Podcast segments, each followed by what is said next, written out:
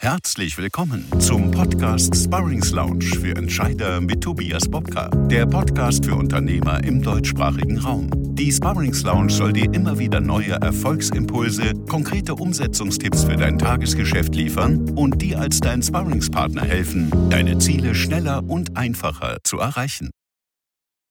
Hallo und herzlich willkommen zu einer neuen Folge der Sparrings Lounge für Entscheider. Heute mit dem Thema Fokus Rettungsanker, wo kleine und mittlere Betriebe jetzt Hilfe finden.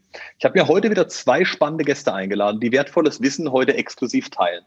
Viele Branchen in Deutschland sind von den wirtschaftlichen Folgen der Pandemie betroffen. Die Corona-Pandemie wird uns und unsere Wirtschaft noch einige Zeit in Atem halten. Wir werden unter Umständen eine Insolvenzwelle erleben, die gerade die kleinen und mittleren Unternehmen stark treffen wird. Deshalb ist es wichtig, frühzeitig Ihnen als Entscheider und Unternehmer Lösungen aufzuzeigen, wie Sie mit dieser Situation umgehen sollen und können und welche Chancen sich auch daraus ergeben können. Dazu haben sich zertifizierte Sanierungs- und Restrukturierungsexperten des IBWF bereit erklärt, betroffenen Entscheidern kompetent, schnell und vor allen Dingen unbürokratisch zu helfen. Zwei Persönlichkeiten möchte ich Ihnen heute vorstellen. Mein erster Gast ist Ulrich Hähnchen. Der diplomierte Wirtschaftsinformatiker ist seit mehr als 20 Jahren Steuerberatender und Partner der Kanzlei Wagemann und Partner. Er ist seit vielen Jahren zudem Vizepräsident des Instituts für Betriebsberatung, Wirtschaftsförderung und Forschung, kurz IBWF, dem renommierten Expertenpool für den Mittelstand. Mein zweiter Gast ist Klaus Nürnberg. Der Diplomkaufmann ist Seniorpartner der WED Plus Unternehmensberatung in Aachen und Düsseldorf. Er springt, ich selbst auch, auf Wunsch auch interimistisch ein und hilft Unternehmen in besonders herausfordernden und auch anspruchsvollen Situationen, die einen Umbruch darstellen und stellt sie neu auf, um nachhaltig auch am Markt bestehen zu können. 2017, und das ist bemerkenswert, titelte die Presse über ihn, der Mann, der den schlafenden Riesen wecken soll. Gemeint war damals das Euregio Freizeitbad im schönen Würselen, das Klaus Nürnberg seit 2017 bereits erfolgreich als Interimsgeschäftsführer neu ausrichtet. Und jetzt sage ich herzlich willkommen Ulrich Hähnchen und Klaus Nürnberg. Hallo zusammen auf jeden Fall. Herr Hähnchen, lassen Sie uns gleich einsteigen. Im Moment suchen ja vor allen Dingen kleine und auch mittlere Unternehmen in, ähm, Unterstützung in Form von, nennen wir es mal Liquidität primär, bei der Bewältigung der Pandemie. Können Sie uns hier mal kurz einen Überblick geben über die wesentlichen Angebote im Moment? Also wo finden ähm, Angebote statt? Wie kann man darauf zurückgreifen? Ich nehme mal so Stichworte KfW Schnellkredit, Unternehmerkredit oder auch Förderung von Unternehmensberatung über die BAFA zum Beispiel. Ja, also zuerst äh, guten Tag. Ähm, Wenn es darum geht, um Liquiditätshilfe ähm, einzuheimschen, ist natürlich die erste Frage, soll das Geld dauerhaft im Unternehmen bleiben oder ähm, soll es irgendwann wieder zurückgezahlt werden? Ähm, das hat nichts mit, ähm, mit, mit, äh, mit, mit guten Wünschen zu tun oder mit, äh, mit Interesse oder mit was man sich zurückziehen will, ähm, das hat viel damit zu tun, was natürlich irgendwie gebraucht wird. Ähm, der, die erste Variante, die man natürlich als erstes äh, irgendwie gerne mal ins Feld führen muss, ist natürlich die Liquidität, die in späterer Zeit wieder zurückgeführt werden soll. Ähm, wenn ich zur Bank gehe und äh, ein Darlehen abverlange und sage, ich, ja, ich bräuchte mal einen Betriebsmittelkredit, ähm, und dann ist die Frage, welche Sicherheiten haben wir denn? Und die Antwort lautet, haben ich jetzt so viel nicht. Und das ist ja gerade Krise und ist ja gerade problematisch. Ähm, in dem Fall, soweit man überhaupt ein Darlehen bekommt, würde der Zinssatz natürlich durch die Decke gehen. Völlig klar, ohne Sicherheiten. Ähm, da springt möglicherweise der Staat schon ein. Und zwar ist das äh, traditionell über die Kreditanstalt für Wiederaufbau, also kurz über die KfW. und dort werden schon Kredite gewährt. Aber das muss ich dann noch einschränken. Diese Kredite werden eben nicht direkt über die KfW gewährt, ähm, sondern das geht alles über die Hausbank. Ähm, und äh, wenn also dann ähm, tatsächlich äh, dort äh, ordentlich eine Liquidität überbrückt werden soll, ist der Rat, mit dem Bankberater zu sprechen und das ganz konkret anzusprechen. Ähm, da ist es oftmals so, dass natürlich die Bankberater ähm, als erstes Mitarbeiter ihrer eigenen Bank sind das heißt, man muss da ganz gezielt auch sagen, ich möchte eben ein Darlehen über der KfW, ich möchte es gefördert haben. Ähm, wenn man das so durchgesetzt kriegt und, und vermittelt kriegt, ähm, dann sind also tatsächlich ähm, relativ geringe Zinssätze drin. Vielleicht nicht so gering, als wenn ich eine Immobilie finanziere, wo äh, aktuell ja Zinssätze unter ein Prozent irgendwie sind, aber Zinssätze unter drei Prozent sollten eben über äh, so eine staatliche ähm, Sicherheitsleistung schon irgendwie drin sein. Also wie gesagt, das ist das eine, dass äh, die, der, die Möglichkeit oder die Absicht besteht, das Geld wieder zurückzuzahlen. Das ist natürlich für größere Beträge, das ist für Investitionen, ähm, dann macht es Sinn, auch dann funktioniert das nur. Ähm, viel mehr in, in ähm, aktuellen Gespräch sind ähm, ja die wirklich die Hilfen des Bundes, ähm, die über die einzelnen Bundesländer auch ausgeteilt werden. Ähm, und äh, da die Übersicht zu behalten, das ist relativ schwierig. Ganz einfach deshalb, weil einiges äh, dort auf die Leute einprasselt und weil viel erzählt wird, weil viel eben auch angekündigt wird. Ähm, und äh, da sozusagen die Struktur zu behalten, das ist die, das ist die Herausforderung. Ähm, das ähm, Erste, was ich dann nennen muss, ähm, ist die Möglichkeit, ähm, die für Angestellte, für Arbeitnehmer dort herausgegeben werden. Also das, was äh, ganz einfach als Kurzarbeitergeld genannt wird. Ähm, das, ähm, das soll äh, helfen, dass äh, die Mitarbeiter nicht gleich in die, in die Arbeitslosigkeit geschickt werden, sondern dass man versucht, ähm, Zeiten zu überbrücken, um dort die Mitarbeiter zu halten. Fachkräfte sind eben immer noch Mangelware. Das muss man so einfach so sagen und das wird natürlich mhm, auch so weitergehen. Ähm, und äh, die Idee ist, dass also, dass den Unternehmen eben dort, ähm, dass, der, dass der Staat eben sich an der Finanzierung der Mitarbeiter, an den Personalkosten beteiligt. Ähm, das Kurzarbeitergeld ähm, wurde jetzt erhöht. Die einzelnen Sätze, das will ich jetzt nicht nennen. Das ist so davon abhängig, ob man Kinder hat oder keine Kinder hat und wie das weiter und wie ob man und wie lange und wenn ja und warum nicht. Ähm, das ist, äh, das ist eigentlich einen eigenen Vortrag wert, um da, über das Kurzarbeitergeld zu reden. Ähm, wenn Mitarbeiter äh, beschäftigt werden und die Mitarbeiter eben in die ähm, äh, in Kurzarbeit geschickt werden, besteht eben die Möglichkeit, sich das Kurzarbeitergeld zu holen. Das hat sich von den Prozessen auch deutlich verbessert. Das muss man wirklich so sagen. Mhm. Ähm, die ähm, Lohnbuchhalter, äh, Lohnbuchhalter haben da viel, viel Übung da drin unterdessen und äh, das Geld wird, ähm, ähm das wird äh, sowieso über den Computer beantragt, elektronisch äh, und äh, da sind die Erfahrungswerte, dass innerhalb von drei Wochen, zwei Wochen, drei Wochen das Geld da ist. Das muss man wirklich so sagen. Ähm, das ist aber, wie gesagt, so das Betriebliche. Das andere geht dann natürlich äh, weiter über die äh, bekannten äh, Fördermittel, die da heißen Soforthilfe, Überbrückungshilfe 1, Überbrückungshilfe 2, Überbrückungshilfe 3 ist ja angekündigt. Wir haben die ähm, Novemberhilfe, die Dezemberhilfe soll es geben ähm, und äh, dann äh, möglicherweise eine Januarhilfe, man weiß es nicht. Äh, und dann ist auch die Rede von, von ähm, Starterhilfe. Ja, ähm, und da die Übersicht zu behalten, das ist eigentlich, äh, sagen wir mal, so ein bisschen eine Herausforderung, weil vor allen Dingen, das betrifft vor allen Dingen die Überbrückungshilfe, ähm, die, da, da gibt es eigentlich drei Hürden zu überspringen. Ja, die erste Hürde ist erstmal, dass das Unternehmen überhaupt irgendwie durch, äh, durch Corona irgendwo dort gebeutelt sein muss. Ähm, die zweite Hürde ist die, dass dort für Vormonate ein Umsatzeinbruch gegeben haben muss. Die, und die dritte Hürde ist dann, dass es tatsächlich im dem Monat, auf den es ankommt, auch wieder noch einen äh, Umsatzeinbruch gegeben haben muss, und zwar für die Überbrückungshilfe 1. Das ist, betrifft also die Monate äh, äh, Juli und August, äh, nee, Juni, Juli und August. Da müssen mindestens 40 Prozent Umsatzeinbruch in diesen jeweiligen Monaten gegeben haben. Äh, und September, Oktober, November muss es wenigstens 30 Prozent des Umsatzeinbruchs gegeben haben. Ähm, so, und ähm, die, die Soforthilfe, die lasse ich jetzt mal außen vor. Ähm, das äh, musste sozusagen jeder in, in irgendwie tatsächlich im März versuchen, irgendwie in Eigenregie ähm, Richtung äh, der Förderinstitute zu schießen. Ähm, das hat soweit auch gut geklappt. Bundesland, je Bundesland war das unterschiedlich. Die haben auch äh, das Portemonnaie relativ locker gehabt. Ähm, es gibt einzelne Bundesländer, ähm, die da jetzt ähm, deshalb Schwierigkeiten haben, weil die ähm, Institute sich melden und sagen, hm, wir müssen erst mal prüfen, ob sie überhaupt förderberechtigt waren. Ähm, das äh, fand ich also deshalb, sagen wir mal, unglücklich, weil dort äh, erstes Geld gegeben wurde und hinterher gesagt wurde, für welche Förderbedingungen eigentlich gegeben hat. Ähm, ne, und das ist also gerade für Solo-Selbstständige ist das wirklich außerordentlich unappetitlich, wenn die sich da bis zu 14.000 Euro irgendwie geholt haben und, äh, und dann wurde gesagt, naja, das ist doch dafür gedacht, dass du eben das und das irgendwie für Kosten hast und äh, weist das mal nach. Und wenn das also für die Brötchen war, die sie da kaufen, ähm, dann müssen sie das unter Umständen wieder zurückzahlen. Das als solches wäre schon irgendwie fatal. Ähm, aber es wird eben bei der Gelegenheit auch schnell gedroht mit Förderbetrug, Fördermittelbetrug. Und das ist natürlich mhm. irgendwie wirklich unangenehm, wenn man dann in diese Schiene gerät. Ich kenne mehrere Solo-Selbstständige, die Soforthilfe bekommen haben und das Geld, so wie es ist, ähm, entweder auf ein Konto gepackt haben, auf ein extra Konto angelegt haben, äh, beziehungsweise die es wieder zurückgezahlt haben. Ähm, Überbrückungshilfe 1 war dann ähm, auch gut gedacht.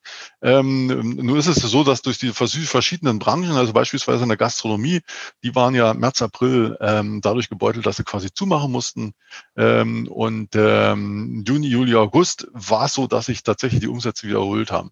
Ähm, zum Glück waren der, der, der Juli 2019 ähm, war ziemlich verregnet. Das heißt also gerade was die Gastronomie betraf, die haben also ähm, dann leider das Problem gehabt, dass die Umsätze ähm, in diesem Sommer ähm, sich teilweise leider wiederholt haben. Und da sind sie dann wieder sozusagen über diese Hürde, diese zweite Hürde, die ich gesagt habe, wieder runtergefallen, weil die leider an der Stelle ähm, sozusagen zu viel Umsatz gemacht haben in den einzelnen Monaten. Also die hätten kriegen können, weil sie ähm, ähm, sozusagen die erste Hürde übersprungen haben, weil da der Einbruch war, aber die zweite Hürde war leider eben leider zu viel Umsatz gemacht.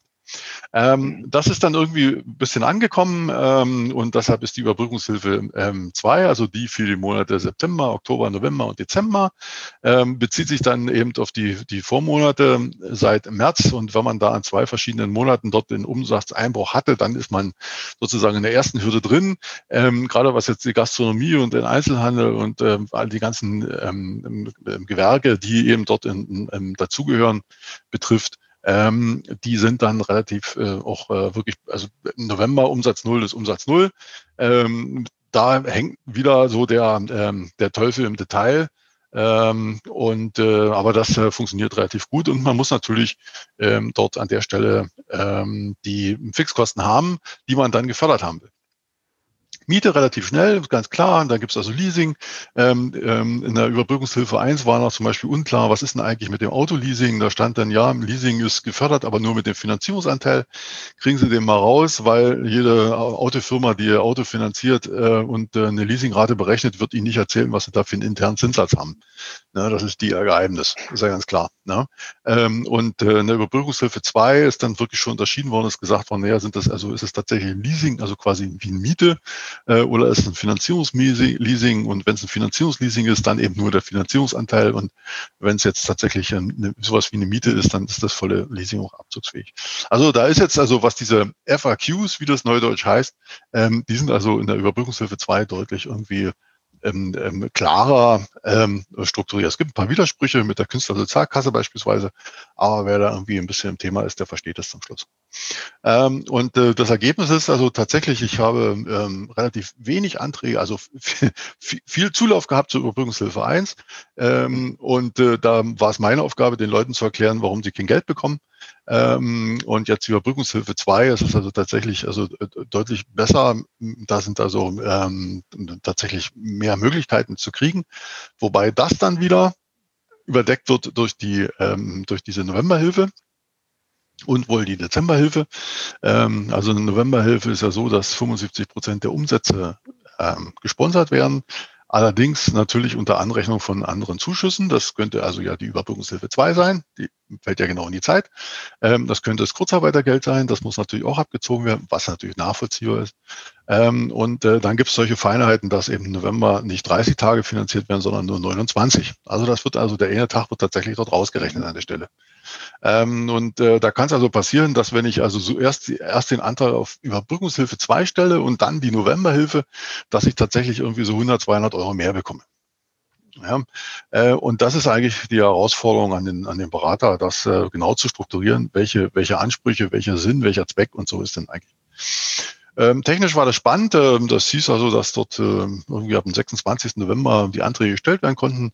Also ich für meinen Teil konnte erst die Woche drauf am Mittwoch die Anträge stellen, weil beispielsweise das Feld für die persönliche Identifikationsnummer ähm, nicht erschienen ist. Die konnte man nicht eintragen. Ja, ne? aber man ist dort mit dem Antrag nicht weitergekommen, bevor man die mhm. Zahl, die, die, den Wert nicht eingetragen hat.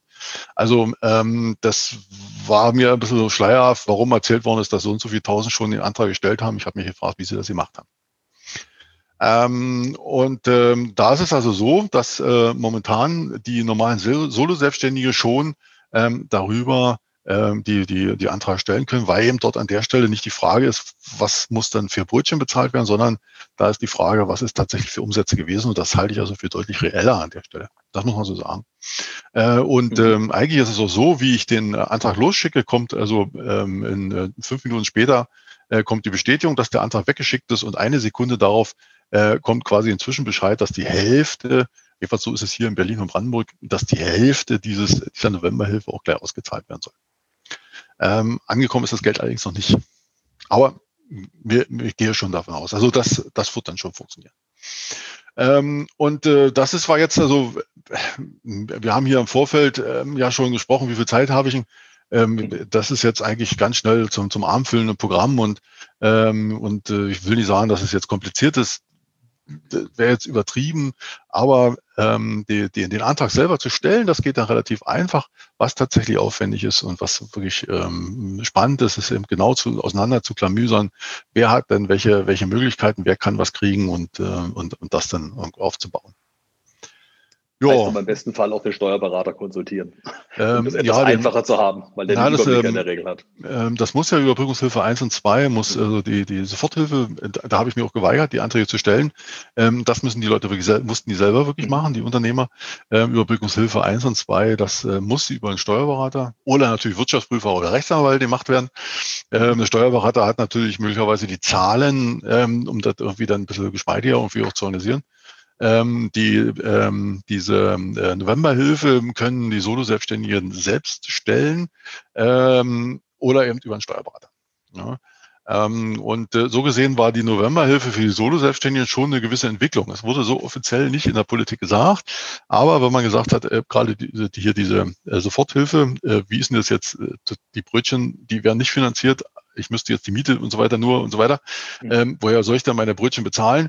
Dann wurde mehr oder weniger deutlich, aber schon, äh, also äh, das wurde so ein bisschen verklausuliert, aber schon mehr oder weniger deutlich gesagt, ja, wenn du das nicht leisten kannst, dann musst du im Grundsicherung beantragen.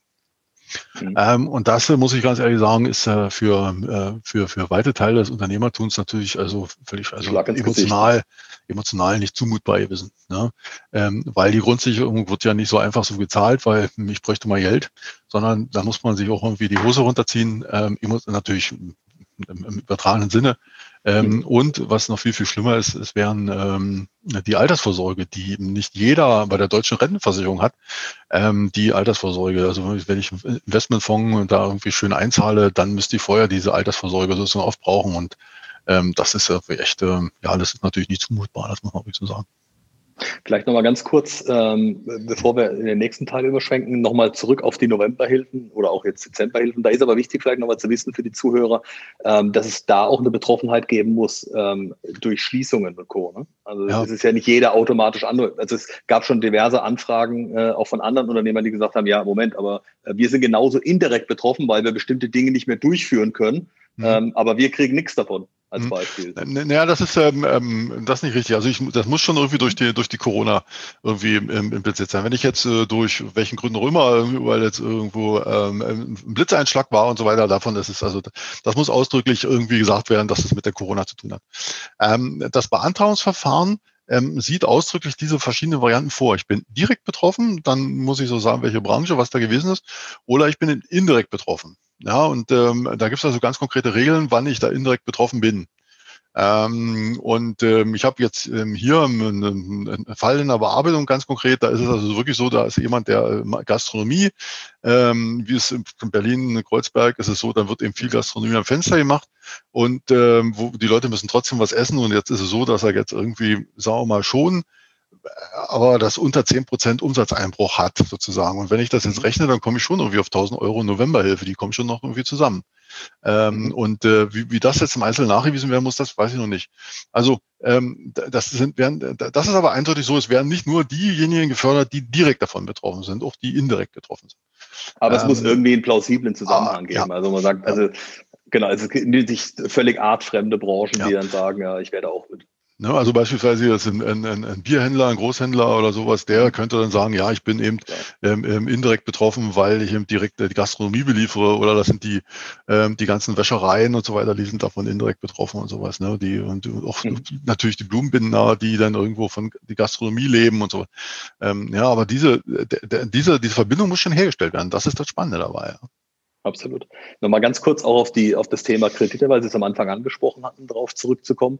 Also es gibt ja im Wesentlichen äh, meines Wissens zwei Kreditarten. Wir haben einmal diesen neuartigen äh, Schnellkredit der KfW, ähm, wo es darum geht, eben Anschaffung und laufende Kosten ähm, liquiditätsmäßig abdecken zu können. Das sind ja drei Prozent oder 3,03 dann ähm, per anno vorgeschrieben. Ähm, geht auch, glaube ich, nur bis zu 800.000 Euro oder maximal 25 Prozent des Umsatzes in 2019. Äh, interessant ist hierbei, dass die KfW ja 100 Prozent des Bankenrisikos trägt. Während ja. zum Beispiel beim KfW Unternehmerkredit, der zwar zinsmäßig zwischen 1 und 2,12, glaube ich, liegt so im Prozentsatz, nur 90 Prozent übernimmt. Interessant ist jetzt aber, dass sich auch bei uns mittlerweile immer mehr Unternehmen melden, die sagen, ja, ja, also offiziell hat zwar die Bundesregierung gesagt, es sollen keine Kreditprüfung oder Bonitätsprüfung äh, durchgeführt werden. Die werden aber von Bankenseite selbst bei 100 Prozent aufgrund ihres Nachhaftungsrisikos trotzdem durchgeführt. Das heißt, ja. die Unternehmen, die jetzt eigentlich mit 100 Prozent das kriegen sollten, die kriegen es gar nicht, weil die Banken sagen, wir reichen das gar nicht aus. Ja, weiß ich. Ja, das ist auch meine Erfahrung. Ne? Also, ja. ähm, also ähm, ich habe Mandate, die haben zum Schluss KfW gekriegt, ähm, aber ähm, der Aufwand vorher war enorm. Also äh, da war, also da, war, da unterschied sich nichts zu dem, was wenn's, äh, wenn die jetzt hätten irgendwie normalen Betriebsmittelkredit hätten haben wollen.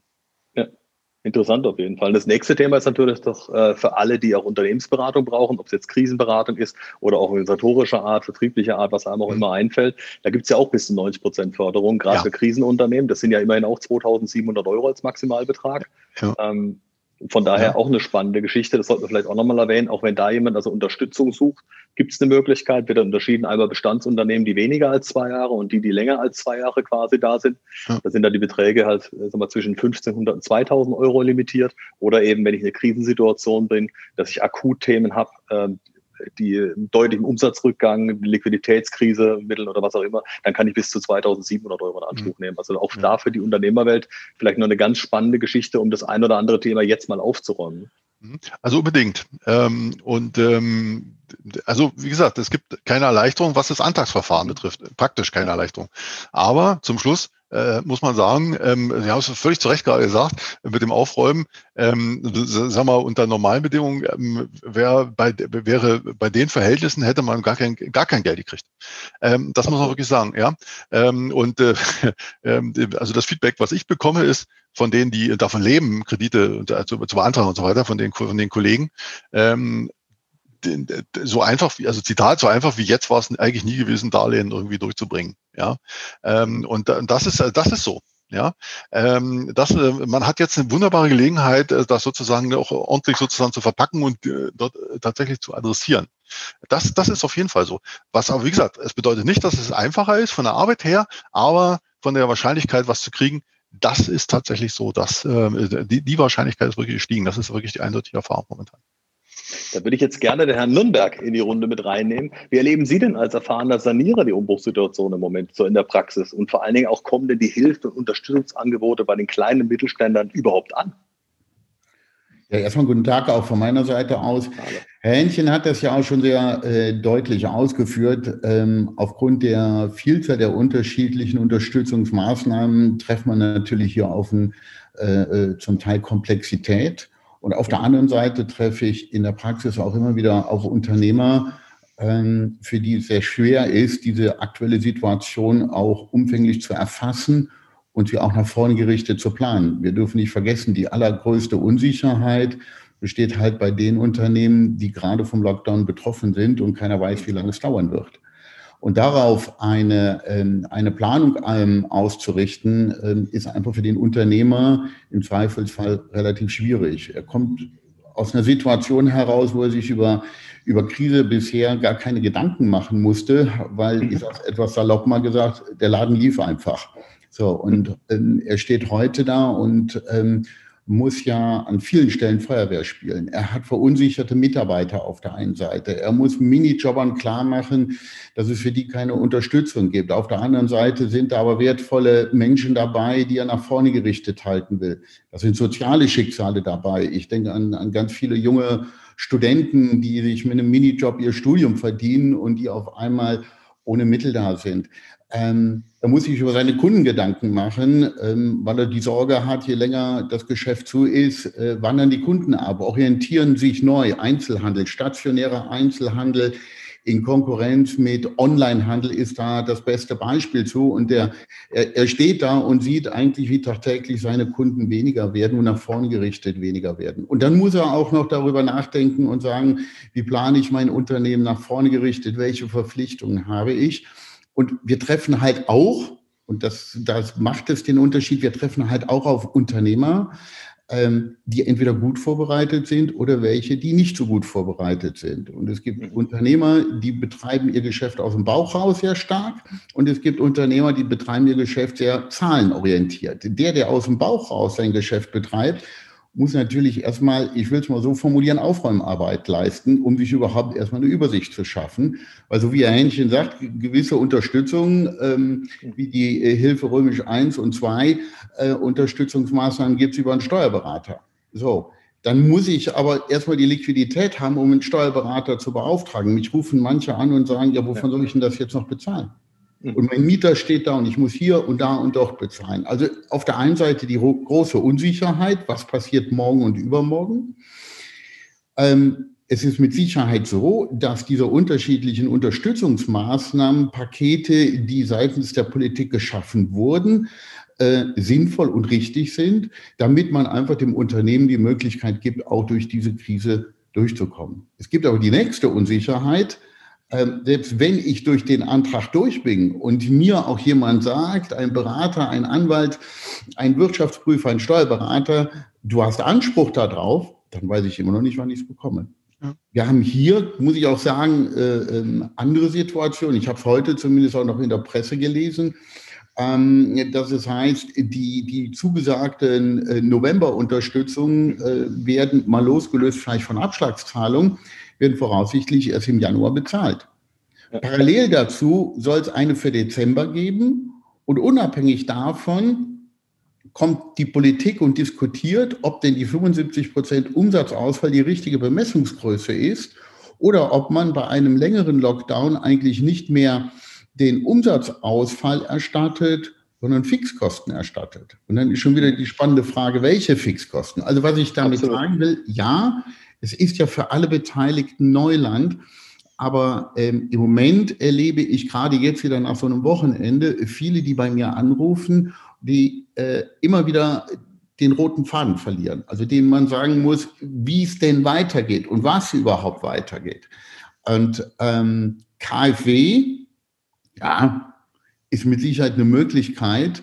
Ähm, aber es ist ja so, wie Herr Hähnchen gerade schon mal geschildert hat, zum Teil sehr schwierig für den einzelnen Unternehmer. Er muss sich in vielen Fällen einfach den ähm, Expertenverstand und das Wissen und die Erfahrung dazu nehmen.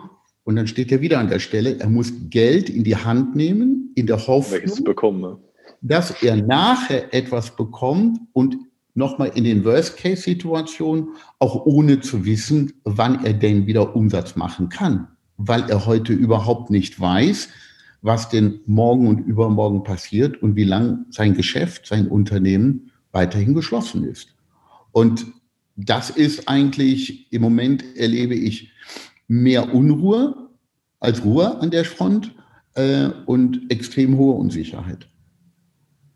Klar, eine Angst, die mitschwingt, weil einfach die, die Unvorhersehbarkeit, so wie wir gedacht haben, naja, äh, Dezember wäre dann irgendwann durch, dann kam drei Tage später die Nachricht, naja, 10. Januar ist es jetzt doch. Ähm, und man wartet eigentlich nur darauf, dass vor Weihnachten noch die Nachricht kommt, es wird dann doch Ende Januar oder Mitte Februar. Ja, auf jeden Fall. Und, und äh, ähm, es wird ja permanent, also negativ gesagt, es wird nachgebessert. Ähm, ich will es positiv formulieren. Wir passen die Maßnahmen an eine aktuelle Situation an. Und ähm, ähm, das ist richtig so. Manche haben ja immer die Hoffnung, das ist ja wie in einer, äh, ähm, bei einer persönlichen Krankheit. Wenn ich krank werde, möchte ich am liebsten vom Arzt gesagt bekommen, wann ich wieder gesund bin. Es gibt aber Krankheiten, da kann der Arzt eine Einschätzung Best Case abgeben und Klar. kommt in zwei Wochen und muss einem klar machen, es dauert einfach noch mal länger. Und ähnlich ist das ja hier in der Situation auch. Ja, das gilt, was für den Menschen gilt, gilt hier für ein Unternehmen und für die Beteiligten natürlich genauso. Und das macht es ähm, macht es eigentlich so, so schwierig, ähm, da auch mit der notwendigen Ruhe und mit der notwendigen ja, Weitsicht ähm, das Unternehmen durch dieses schwere Fahrwasser einfach auch zu steuern macht ja auch wirklich unabdingbar, dass man sich professionelle Unterstützung holt. Ne? Also das, das, sieht man ja auch, dass man diese interdisziplinäre Hilfe, die man vielleicht früher noch hat selber wuppen können in gewissen Teilen, heute einfach nicht mehr wuppen kann, weil die Aufgabenvielfalt einfach viel zu groß geworden ist. Also wir haben das vorher gesagt, ob das Antragsverfahren sind, ob das Beschäftigen mit rechtlichen Dingen sind, äh, wie strafrechtliche Tatbestände ähm, oder eben Fördermittelbedingungen oder auf der anderen Seite zu sagen, okay, die Bankunterlagen vorzubereiten. Das sind ja alles Themen, die der Unternehmer im normalen Tagesgeschäft gar nicht mehr abfedern kann, wo er sagt, ich brauche ja die Unterstützung von außen, weil ich es zeitlich allein schon gar nicht bewältige. Das hat ja gar nichts mit Können alleine zu tun, sondern oftmals auch mit der zeitlichen Komponente. Absolut richtig, aber dann, dann kommt wieder der Punkt, dann muss ich es mir leisten können. Ich muss diese Expertise, die ich dann als Dienstleistung dazu nehme, ich muss sie finanzieren, ich muss sie bezahlen können. Und wir wissen natürlich auch, dass es gerade in, in, in vielen Branchen, die im Moment vom Lockdown betroffen sind, es ja auch Unternehmen gegeben hat, denen es ja auch vor Corona nicht Absolut. unbedingt gut ging. So. Definitiv. Und der arme Unternehmer, der macht dann abends sein, das Internet auf und versucht sich zu belesen und sagt, naja, war ich denn vorher schon ein Unternehmen in der Krise? Ja, äh, äh der, der Gesellschafter eines Unternehmens empfindet das vielleicht etwas anders wie wie der Fremdgeschäftsführer. Ähm, dann liest da was von Insolvenzantragspflicht, die zwar ausgesetzt ist, aber was passiert denn, wenn nachher doch jemand kommt und mir erklärt, dein Unternehmen war schon vorher in der Krise. Alles, was du bezogen hast, hättest du so nicht beziehen können und du wärst schon längst in der Antragspflicht und damit auch in der Haftung gewesen. Also ich sage einfach mal, ähm, die, die Thematik ist, wie Sie richtigerweise sagen, mehrdimensional.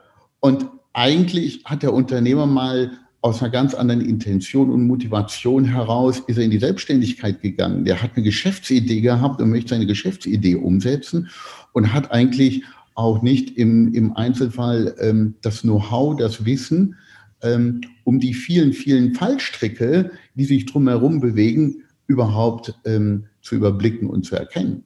Und da Absolut. treffen wir eben genau auf ähm, ähm viele, viele im Mittelstand, ich will nicht sagen, die überfordert sind, aber die da auch in einer Situation sind, wo sie wirklich im Moment nicht wissen, gehen sie geradeaus, gehen sie links rum, gehen sie rechts rum oder im schlimmsten Fall, sie machen gar nichts und schädigen damit eigentlich am Ende des Tages ihr Unternehmen.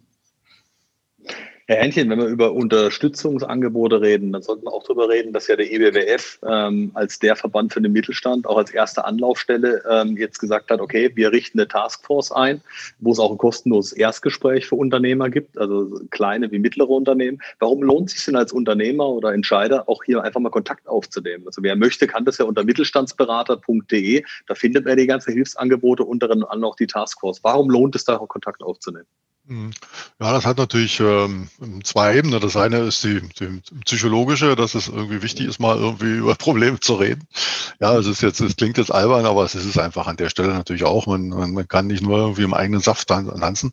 Äh, und das gerade mit dem, Vor, äh, mit dem, von dem Hintergrund, dass äh, diese, diese Unsicherheit ist, ne? diese dauerhaften Unsicherheit, diese, diese, diese bleierne.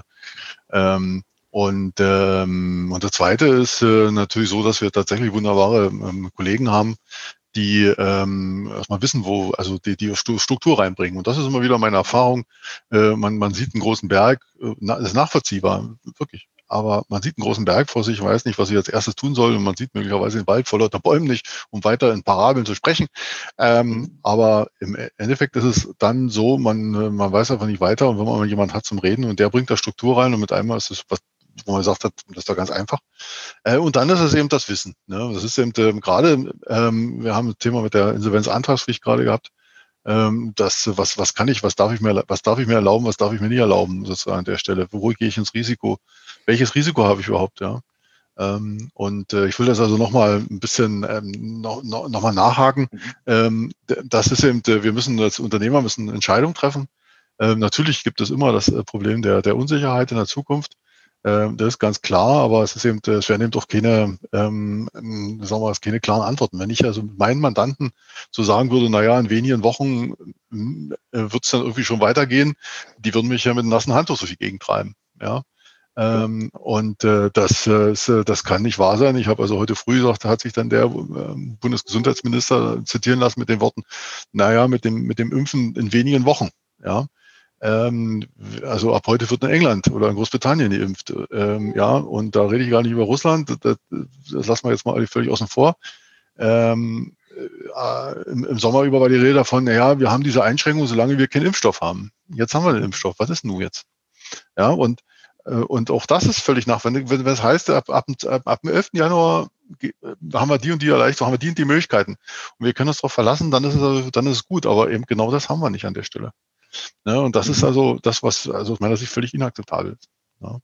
Und ähm, so, und jetzt, äh, was hilft das weiter? Wir können natürlich gucken, was kriegen wir noch für Fördermittel, was können wir da, was können wir noch abgrasen, was gibt natürlich ähm, das ganzen, die, die ganze Bandbreite der äh, äh, der Beratungsförderung, die habe ich jetzt noch gar nicht angesprochen. Ja, das, mhm. das alleine das wäre ja noch möglich, einen ganzen Abend nochmal zu sprechen.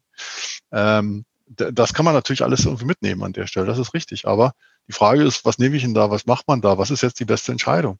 Ähm, und äh, was äh, lade ich mir auf? Also ähm, also die, äh, die Bezahlung des Steuerberaters für die, für die Überbrückungshilfe 1 und 2 ähm, ist ja extra, ähm, ist ja extra in diesen 13, einer dieser 13 Posten ist nichts anderes als eben der, der Steuerberater, Kosten des Steuerberaters für die Überbrückungshilfe selber.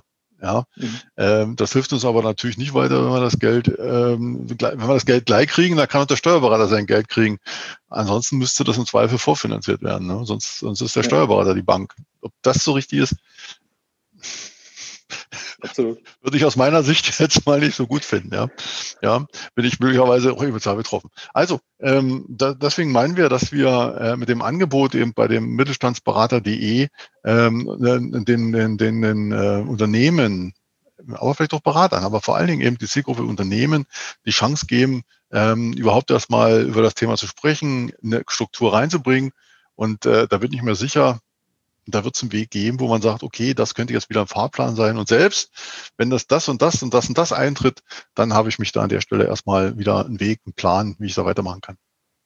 Vor allen Dingen macht die Taskforce insofern auch Sinn, dass viele von uns, ich bin ja auch Mitglied der Taskforce, ähm, die Chance haben, auch über BAFA abzurechnen. Das heißt, auch da einem Unternehmer nochmal eine Entlastung zu geben und wir sind halt interdisziplinär vertreten, dass das äh, sonst kein Verband in der, in der Konstellation bieten kann, dass er eben sowohl Steuerberater als auch Wirtschaftsprüfer, als auch Unternehmensberater, als auch Rechtsanwälte alle zusammen in einem Boot haben und auch in der Taskforce ganz spezielle Disziplinen vertreten sind, sodass man eben auch mal schnell den Blick rüberwerfen kann und in so einem Erstgespräch auch mal verschiedene Dinge beleuchten kann. Mhm. Und vielleicht so eine ersten, äh, Sie haben es vorhin gesagt, so einen ersten Fahrplan entwickeln kann.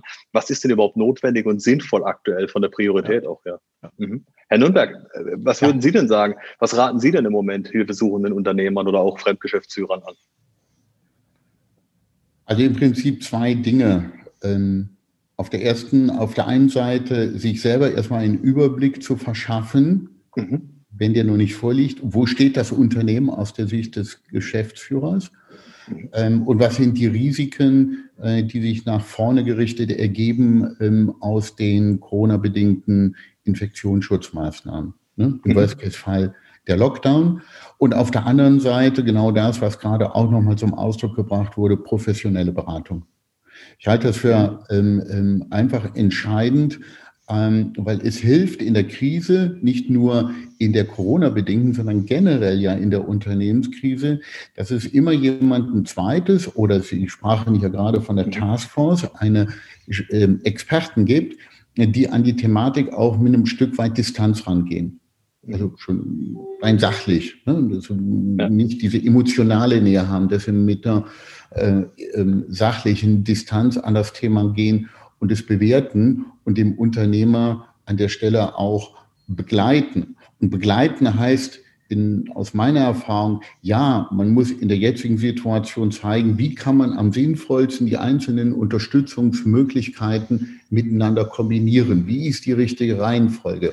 Welche, äh, welche betriebswirtschaftlichen Kennzahlen muss ich ähm, im Blick halten? Aber das ist nur die eine Seite. Die andere Seite ist, ähm, es gibt Unternehmer, die haben bisher noch nie über einen Stundungsantrag verhandelt.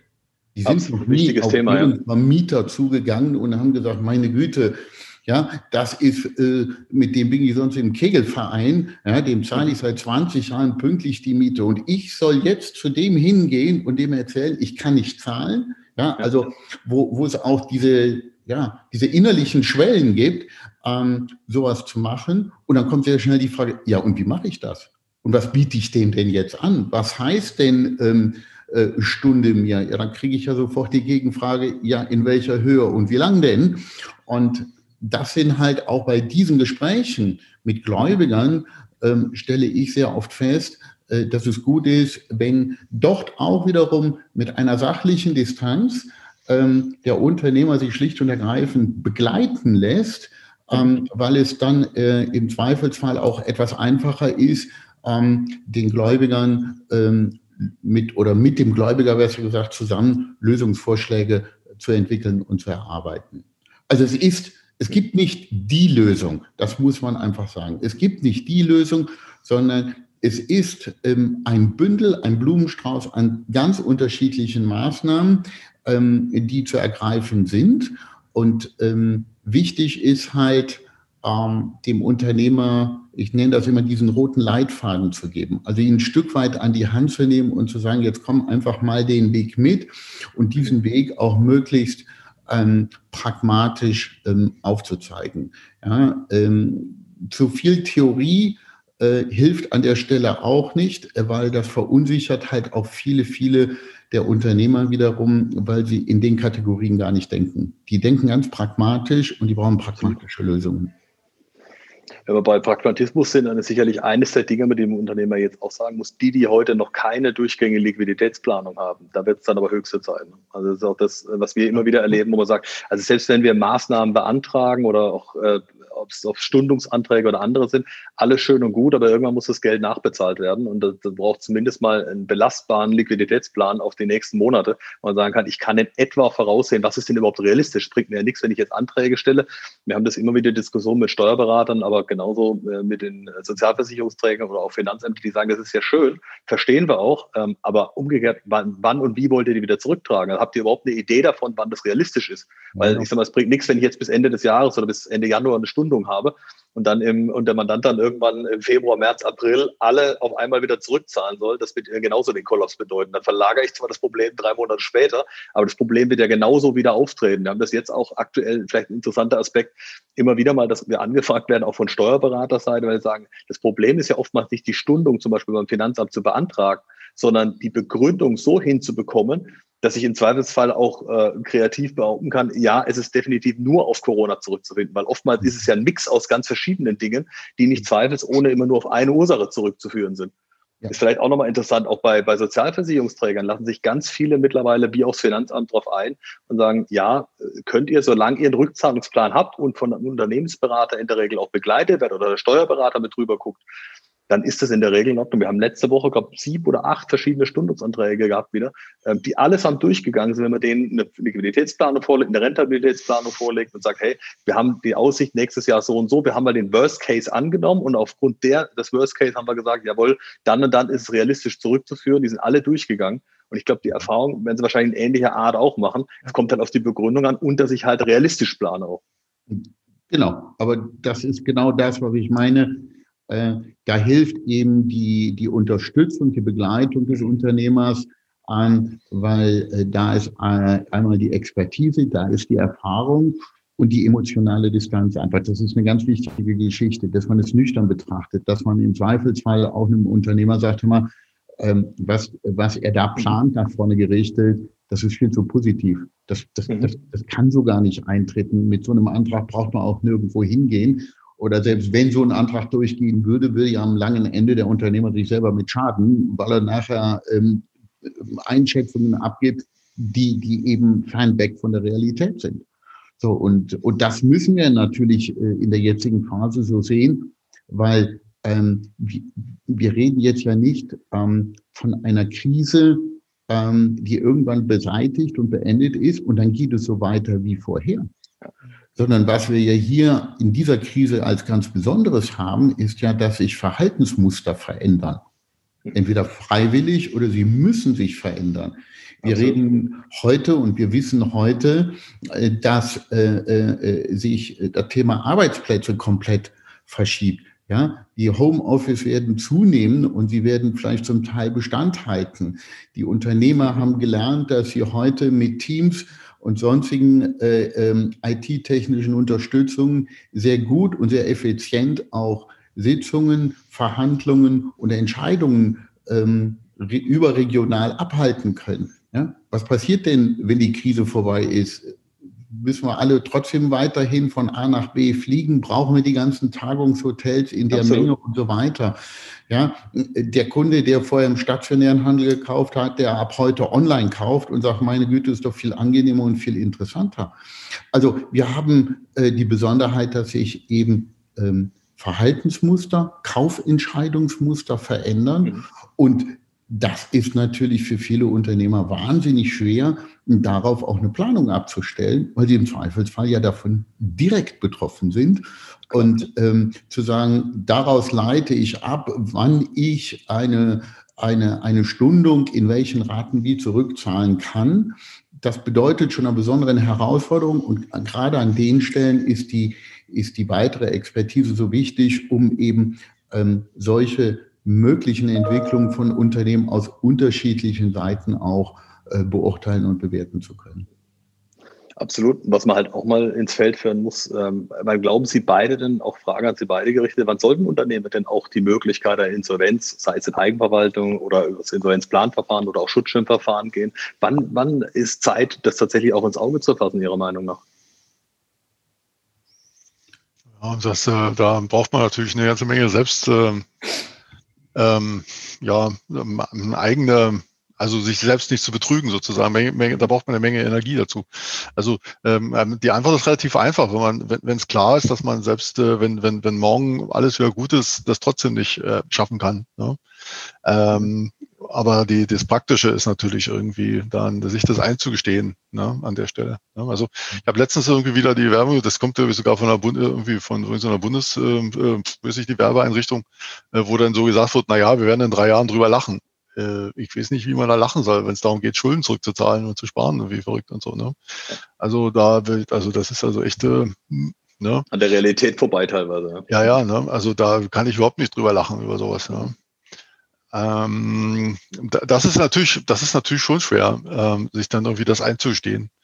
Ähm, was äh, ich meine, klar ist es jetzt, äh, äh, da gebe ich den Kollegen völlig recht, das ist jetzt der Moment, wo man Dinge, die, die, die, die ohne die Corona äh, hätte, hätte man, wenn man nie auf die Idee kommt, wirklich jedes Gespräch jetzt äh, mit, mit Teams oder, oder mit, äh, mit Zoom zu machen oder sowas. Mhm. Ähm, das wäre wohl. Ähm, aber ob das effektiver ist, ähm, nur über das Online zu machen, das bezweifle ich auch. Aber natürlich ist es, wenn, wenn ich sechs Treffen im Jahr habe, dass ich davon vier online machen kann, das ist natürlich klar. Und das sind immerhin natürlich einfach Adam Riese, Milchmädchen, 60 Prozent weniger gereist. Das ist natürlich schon klar. ganz klar. Ja. Das wird sich auch nicht zurückdrehen lassen oder auch nicht nachholen lassen. Ne? Der Effekt äh, ist ja nicht da.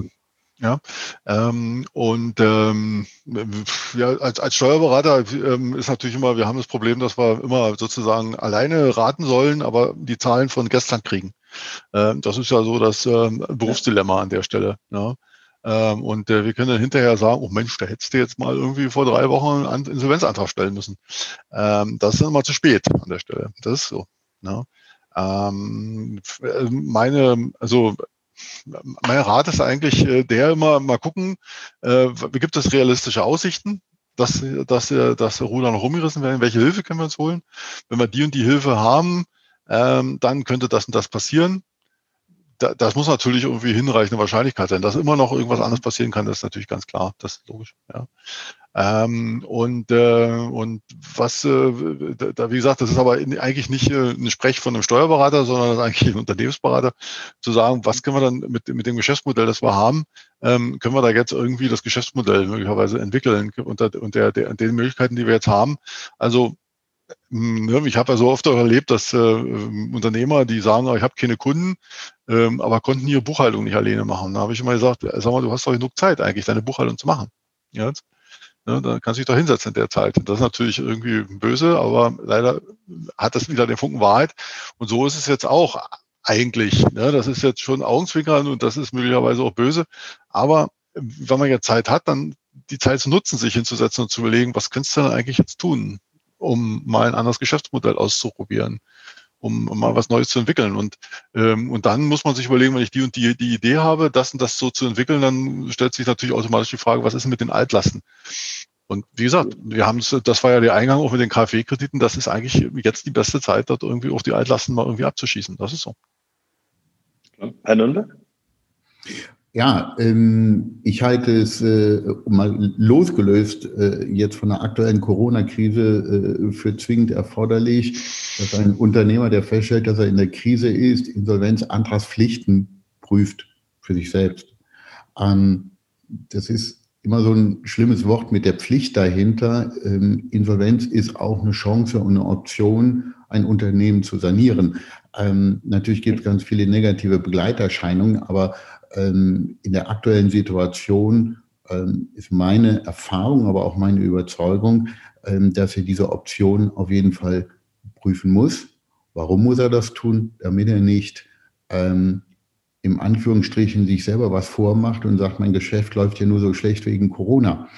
Ja, da kommt wieder dieser, dieser emotionale Faktor. Und es wird alles besser werden hinterher, wenn die Welt wieder normal ist. Ohne ne? Corona. Ähm, aber eigentlich wäre es vielleicht im Zweifelsfall gar nicht so. Der Corona kann da unter Umständen noch so obendrauf so einen Turbo-Effekt äh, gebracht haben und eine Krise beschleunigt haben, die aber eigentlich schon vorher da war, entweder offensichtlich oder im Verborgenen. Also von daher ähm, ähm, ist es meiner Meinung nach ähm, zwingend erforderlich, dass er äh, dieses Thema im Fokus behält.